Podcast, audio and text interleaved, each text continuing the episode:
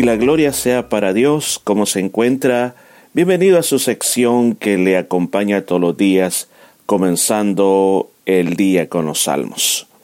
No sé cómo ha sido su jornada con, conmigo durante cada uno de estos días, durante esto devocional que cuando usted se despierta ya está esperando por usted.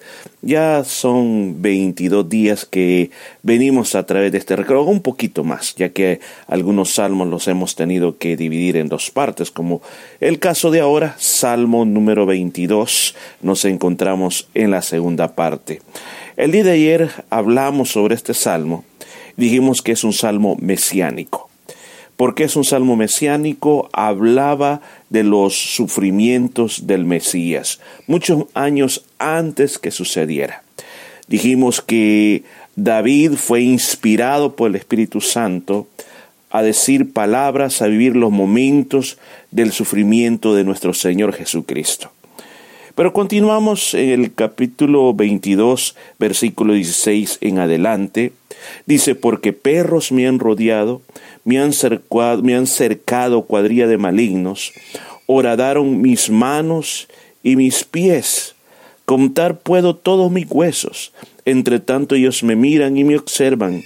Repartieron entre sí mis vestidos y sobre mi ropa echaron suertes una descripción exacta de lo que Jesús estaba viviendo en aquella cruz. En aquella cruz había mucha gente que estaba alrededor de él. La gente que debería haber estado como sus discípulos no estaban ahí. Los únicos que estaban ahí eran eh, la madre de Jesús, María Magdalena, se menciona otra María y el apóstol Juan. Pero de ahí todos los demás eran enemigos de Jesús las estaban los sumos sacerdotes, los fariseos, los saduceos, los herodianos, injuriando a Jesús, diciéndole cosas mientras él estaba muriendo en aquella agonía de muerte. Ellos estaban en ese momento disfrutando de ver cómo Jesús eh, se moría. Y dice, porque perros me han rodeado, cuadrillas de malignos me han cercado. Y también dice, horadaron mis manos y mis pies. Recuerda que la crucifixión era poner a una persona en ese madero, un madero horizontal y otro vertical. Y al poner las personas fijadas en ese madero, no las amarraban, sino que perforaban sus manos, perforaban sus pies.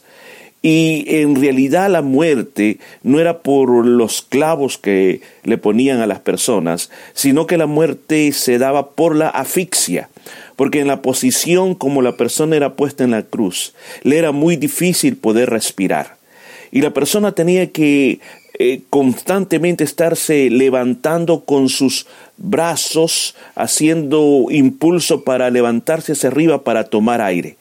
Imagínese el dolor de tener esos clavos en las manos y en los pies y estarse levantando para tragar aire y luego sacarlo y después volverlo a hacer. Entonces llegaba un momento que la persona ya no aguantaba más, ya no soportaba más y entonces moría de asfixia. Aún más, había un tiempo establecido, muchos llegan a creer que era dos o tres días, y tendrías que sufrir el sol, el frío, los ataques de los animales como cuervos, ratas, perros, eh, salvajes, y muchas veces cuando la persona tardaba demasiado en morir, pues le quebraban las piernas. Imagínate, al quebrarle las piernas ya no tenías ningún chance de levantarte para tomar aire, sino que inmediatamente moría. Todo eso estaba viviendo Jesús. Aún más, dice, puedo contar todos mis huesos. O sea, era tan grande lo que había pasado en estos últimos días, de que había debilitado su cuerpo. Eh, ellos dicen, miran, me observan. Y también la palabra de Dios dice, y usted busca en el Evangelio de San Mateo capítulo 27, donde habla acerca de la crucifixión de Jesús, que lo que la única posesión que Jesús tenía, su ropa en ese momento, dice que los soldados romanos se comenzaron a jugar entre sí quién ganaba. Algunos dicen jugaban a los dados o de alguna manera para ver quién se iba a quedar con la ropa de Jesús. Pero en ese momento dice, mas tú Jehová no te alejes, fortaleza mía, apresúrate a socorrerme, libra de la espada mi alma, del poder del perro de mi, de, del perro mi vida, sálvame de la boca del león y líbrame de los cuernos de los búfalos. En ese momento recuerda usted aquel clamor de Dios, de Jesús, cuando dice, Dios mío, Dios mío, ¿por qué me has desamparado? Sabe, aquí está describiendo desde el punto de vista de Jesús lo que él sentía en esos momentos tan duros. Él dijo, Padre, ¿por qué me has desamparado? Mire, cuando Jesús dice esa palabra, la dice en el aspecto de que de una manera legal, Dios se alejó por un momento porque él estaba cargando con todos los pecados y Dios Dios no puede estar donde hay pecado. Pero de una manera relacional, nunca lo dejó, siempre estuvo con él. Lo mismo sucede con nuestras vidas, que muchas veces nosotros cometemos cosas feas delante de Dios. Y usted dice, Él, él se ha alejado de mí. Mira, relacionalmente nunca se va a alejar de ti pero de, de, la otra manera podemos llegar legal, de la manera que la palabra de Dios dice que el pecado separa de Dios, sí, Él está separado hasta que tú remuevas el pecado, pero jamás te va a desamparar, jamás te va a dejar. Te va a dejar. Y dice, anunciaré a, los tu nombre, mis hermanos, en medio de la congregación te alabaré, los que teméis a Jehová, alábale, glorifícale, descendencia toda Jacob, y temerle, descendencia toda Israel. Dice, anunciaré tu nombre, mis hermanos. ¿Qué pasó con el Mesías? El Mesías muere ahí en la cruz, resucita, el mensaje del Evangelio llevado por los apóstoles, van a toda la tierra con esas buenas nuevas y llega hasta nosotros esas buenas nuevas. Es cierto que murió en la cruz, pero la muerte en la cruz sirvió para nuestra redención, sirvió para nuestro beneficio. Dice, porque no, no menospreció ni abominó la aflicción del afligido, ni de él escondió su rostro, sino que cuando clamó, él le oyó. Porque aún en esos momentos tan duros, que Jesús estaba en la cruz del Calvario, el Padre le fortaleció, le ayudó para poder llegar hasta el final de su carrera y decir, consumado es. De la misma manera, usted y yo pasamos muchas cosas en la vida, cometemos errores o a veces las personas nos hacen cosas, pero recuerda esto, Dios nunca te va a dejar, siempre estará cerca de ti, no va a esconder el rostro y cuando tú clames, Él te va a escuchar, aunque en el momento tú no veas la respuesta, pero tú tienes que seguir adelante en el nombre de Jesús. Por eso a ti dice, de ti será mi alabanza en la congregación de los justos, mi voto voy a pagar delante de los que te temen.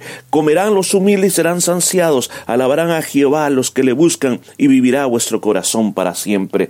Como todo salmo, como toda oración, al llegar a la parte final, hay una celebración, una celebración de saber de que la alabanza es hacia Dios, porque la alabanza celebra los hechos grandes de Dios, cómo Dios salva a los que confían en Él, cómo Dios alimenta a los que confían en Él. Dice, se acordarán y se volverán a Jehová todos los confines de la tierra, y todas las familias de las naciones adorarán delante de ti, porque de Jehová es el reino y Él regirá las naciones. Ahora nos vamos, David mira ahora miles y miles de años que todavía no se ha cumplido.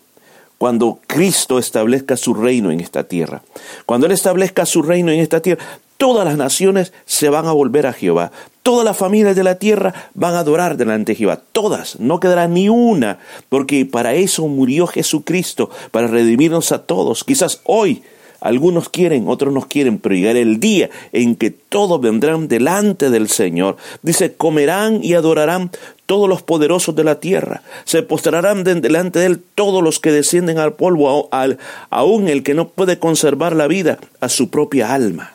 Está hablando aún de la eternidad. Está hablando aún de aquellos que eh, han muerto, de aquellos que hasta ahora quizás se han vuelto polvo, pero un día se levantarán, un día resucitarán. Todas aquellas personas que el Señor rescató y le recibieron como Salvador. Y aún más dice aquí que los poderosos de la tierra, todos los poderosos de la tierra van a comer y van a adorar. Aquí alguien preguntó, ¿se va vamos a comer en la eternidad? Sí, aquí dice que vamos a comer en la eternidad. Vamos, el Señor dice cuando eh, está celebrando la última cena, yo no voy a volver a tomar de este fruto, ni voy a, volver a comer este de este pan hasta que estemos todos juntos allá en el reino de mi Padre. Y termina diciendo este salmo, la posteridad le va a servir, esto será contado de Jehová hasta la postrera generación, vendrán y anunciarán su justicia a pueblo no nacido aún anunciará que él hizo esto. Ahí nos incluye a nosotros. Cuando David escribía eso, no había pasado, luego pasó. Y ahora nosotros no, no habíamos nacido. pero de generación en generación se viene anunciando lo que Dios hizo por nosotros, que mandó a su Hijo Jesucristo a morir por nosotros en esa cruz. Este día al finalizar este Salmo 22, yo te invito en tu corazón. Te invito a que podamos nosotros confiar en Dios. Jesús sufrió muerte de cruz, padeció, pero al final esa muerte sirvió con un propósito. Este, este día yo te, te termino diciendo esto. Todas las cosas, asegúrate de esto, que tú eres obediente a Dios, que tú seas obediente a Dios, asegúrate de servir a Dios, asegúrate de someterte a Dios que cuando tú vives de esa manera, todo lo que te pasa en la vida te va a ayudar para bien. Quizás hoy no lo comprendas y muchas veces, escucha, muchas veces parece que algo no se nos quita, parece que algo crónico tenemos, pero a veces Dios está usando tu vida para hablarle a otros. Pero tú dirás, pero, pero yo no quiero que mi vida sea usada con sufrimiento.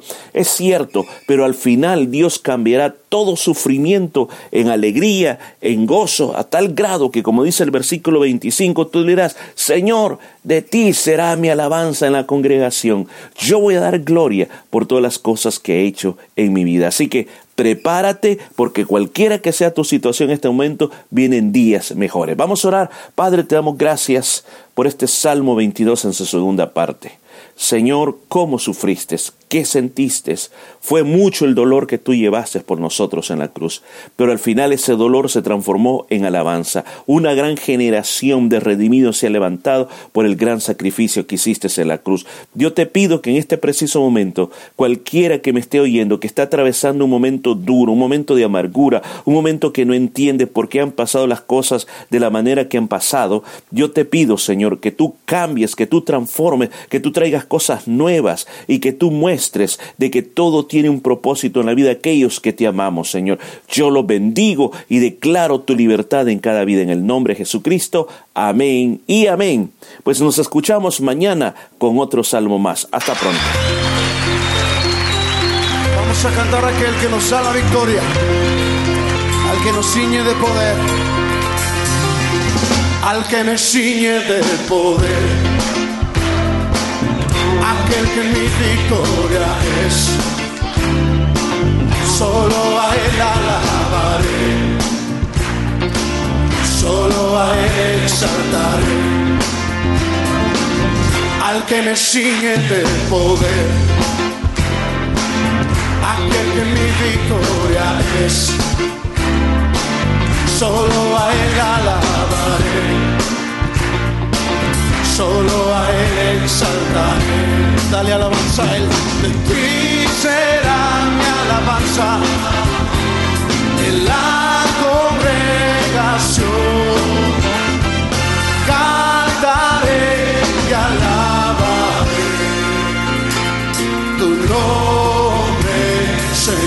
Ti, Señor, ti será mi alabanza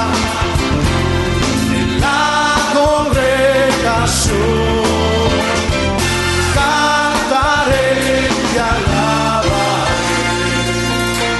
tu nombre, Señor, al que me sigue, al que me sigue de poder,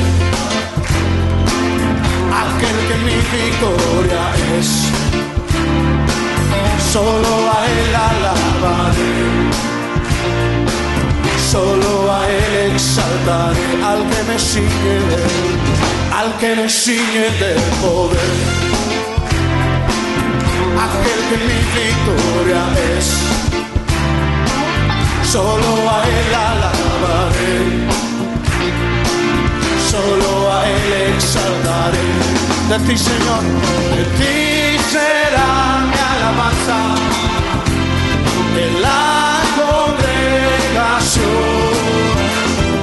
cantaré y alabaré tu nombre, Señor, de ti, Señor, de ti será